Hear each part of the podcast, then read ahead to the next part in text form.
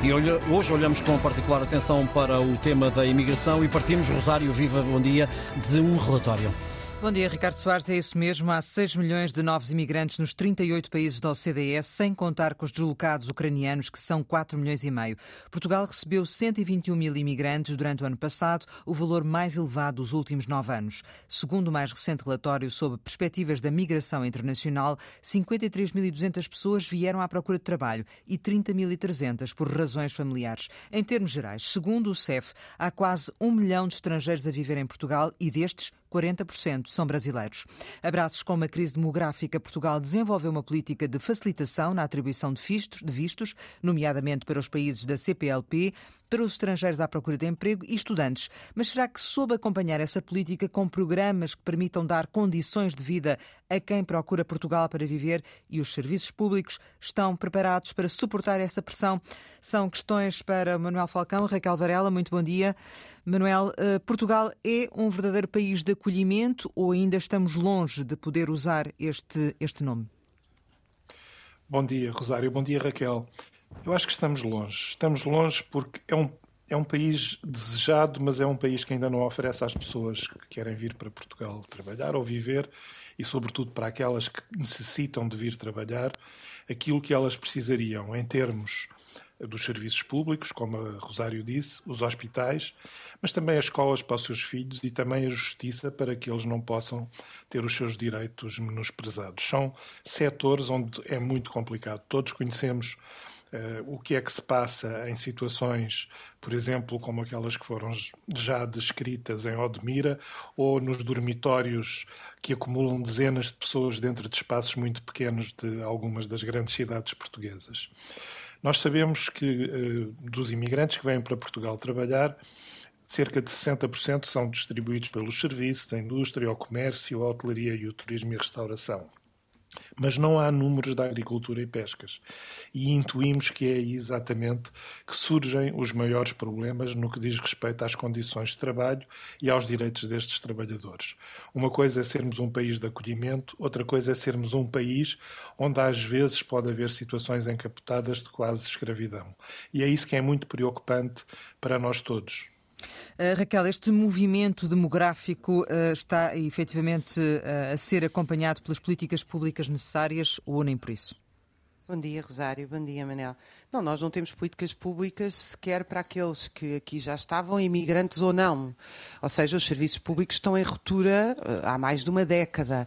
E, portanto, o problema da ruptura dos serviços públicos não é obviamente, da responsabilidade dos imigrantes, uh, e a situação agrava-se com, uh, com qualquer número de pessoas. É só isto que eu queria dizer e, e deixar bem claro, até porque às vezes pode haver um olhar uh, xenófobo de, de, certos, de certos setores sobre isto. Agora, eu gostava de dizer o seguinte: nós vivemos entre duas grandes teorias face a isto. É a dos neoliberais de esquerda e direita que defendem a livre circulação de mão de obra para uh, garantir salários baratos e, portanto, o dumping social. E a extrema-direita xenófoba que uh, passa a vida a ostracizar e a querer marcar os imigrantes como responsáveis pelos problemas sociais. E eu sinto sempre falta da, das utopias do século XIX. A, AIT, a Associação Internacional dos Trabalhadores, em 1864 foi fundada e o principal intuito era a solidariedade entre os trabalhadores de diferentes países, em que os trabalhadores dos países mais ricos chegavam a fazer fundos de greve para os trabalhadores dos países mais pobres. E eu hoje não vejo nada disto. Eu vejo os sindicatos Uh, com, quer dizer, nós neste momento temos Google Translator, temos uh, internet, na altura não, não, não, tínhamos nada disto. Ou seja, os sindicatos têm tantos meios para lidar. Uh, com estes, estas formas de solidariedade e não as vejo postas em prática. Vejo os imigrantes, por um lado, os portugueses saem daqui porque não encontram empregos a salários decentes. Portanto, nós não temos falta de mão de obra, nós temos falta de mão de obra é para estes salários.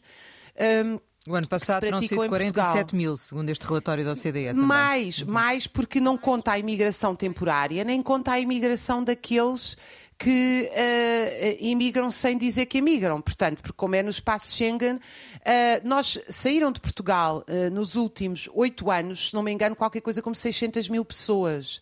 Uh, portanto, o que nós temos é as pessoas do mundo, aqui em Portugal, no Nepal, seja onde for, estão a ser tratadas como mercadoria, para longe das suas famílias, enfim. Uh, Manuel, esta hum, falta de capacidade de, de acolhimento uh, poderá vir a intensificar fenómenos de racismo e xenofobia também?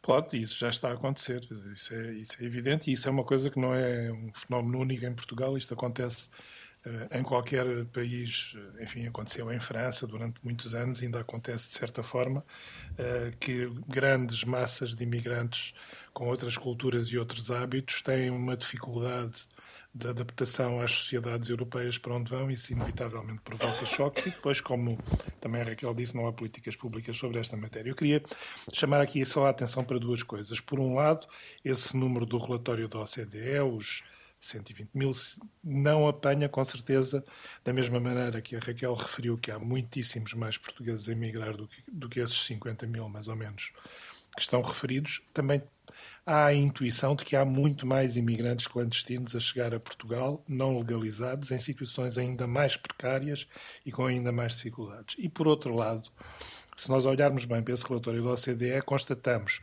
que, para além das pessoas que vêm para cá trabalhar ou por razões familiares, há um crescimento daquilo que eu diria que são os imigrantes fiscais, o crescimento de pessoas de França, da Bélgica e agora também da Alemanha, que vêm para Portugal ou que vieram para Portugal nos últimos dois ou três anos, só tem explicação possível graças às vantagens fiscais que obtêm aqui.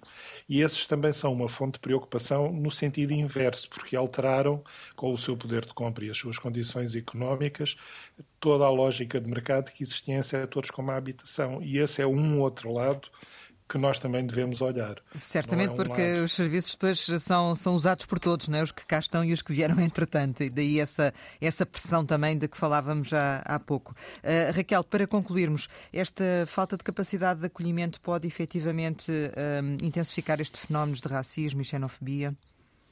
Pode, mas eu em Portugal, quer dizer, eh, não vejo, mesmo aqui, a extrema-direita que não tem nada a dizer sobre os baixos salários uh, tem esta atitude empresarial de venham e quanto menos ganhem, melhor. Portanto, a extrema-direita escolheu os 30 mil pessoas de etnia cigana como o seu alvo. Uh, e, que é necessária, como dizia a Manuel, de criar condições para que os que cá estão e os que venham uh, tenham possibilidade de, de, recorrer àquilo que precisam, não é? Evidentemente, que essa é que é a questão. Quer dizer, nós pertencemos ao género humano. Uh, nós realmente somos todos uh, iguais e só somos todos iguais se nos tratarmos como iguais. E, portanto, é evidente que as pessoas têm que chegar aqui e têm que ser acolhidas. Agora, nós também temos outra questão uh, que me parece importante, já não vamos ter tempo de falar dela, é que muitos dos imigrantes também que vêm cá, vêm cá como porta giratória para partir para o norte da Europa. E, portanto, também Certamente. há uma imigração temporária muito grande em Portugal que vem nomeadamente do continente indiano e de outros que procura estar aqui cinco anos para adquirir uh, acesso ao espaço Schengen. E, portanto, tudo isto, uh, no fundo, nós estamos aqui a lidar com questões que envolvem realmente muita reflexão Sim. e muita resposta pública. Certamente, e estes números que nós eh, falávamos são de uh, residentes permanentes, não estamos a contar também com esses temporários. Manuel Falcão, Raquel Varela, obrigada pela vossa participação em Virtude do Meio. Amanhã regressamos com João Galberno e o Manuel Falcão. Daqui a pouco em podcast.